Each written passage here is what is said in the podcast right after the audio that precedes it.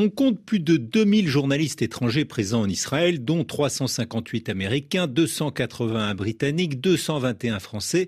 Face à cela, combien d'envoyés spéciaux à Gaza pour rendre compte des frappes aériennes, des déplacements de population ou du blocus que subissent les Gazaouis? Aucun, ni CNN, ni BBC, ni TF1, ni France 24, ni France Télévisions n'ont pu dépêcher des reporters, même s'ils ont parfois des correspondants sur place. Les accès par Israël comme par l'Égypte sont bloqués, cadenassés, et même si certains médias ne désespèrent pas de rentrer, ils doivent penser aux risques qu'ils font courir à leurs journalistes, qui peuvent être tués par un tir ou même enlevés. À France 2, la directrice de la rédaction, Muriel Pléné, remarque par exemple que si un journaliste français réussit à passer, il faut ensuite penser à la façon dont il peut sortir du piège de Gaza. Cela ne signifie pas pour autant que les médias occidentaux sont sourds et aveugles. Ils s'appuient sur les équipes locales des agences de presse, notamment l'AFP, mais aussi sur des journalistes ou fixeurs palestiniens qui leur fournissent des informations et des images. Ces supplétifs des médias qui prennent tous les risques et permettent d'assurer un traitement éditorial depuis Gaza sont déjà 24 à avoir perdu la vie depuis le 7 octobre.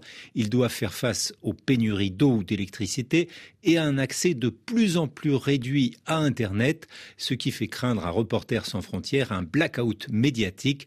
Aujourd'hui, les journalistes palestiniens sont difficilement joignables et ils ont eux-mêmes énormément de mal à joindre leurs sources au cœur de la situation catastrophique que connaît Gaza. Leurs sources, ce sont parfois des ONG présentes sur place, des médecins, mais ce sont aussi les autorités, donc le Hamas, et dans ce cas, il leur est difficile de prendre leur distance. On l'a vu lors de l'explosion à l'hôpital, où la version du Hamas sur les faits comme sur le bilan humain est contestée ou démentie par les médias internationaux. C'est la raison pour laquelle l'AFP filtre toutes les dépêches venant de Gaza à partir de ses bureaux à Nicosie ou Jérusalem.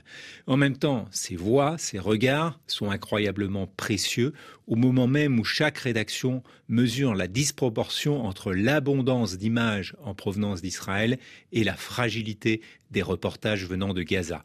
Car face à des opinions chauffées à blanc où l'émotion domine, il est tentant de reprendre des vidéos de propagande ou des réseaux sociaux et de prêter le flanc à des manipulations.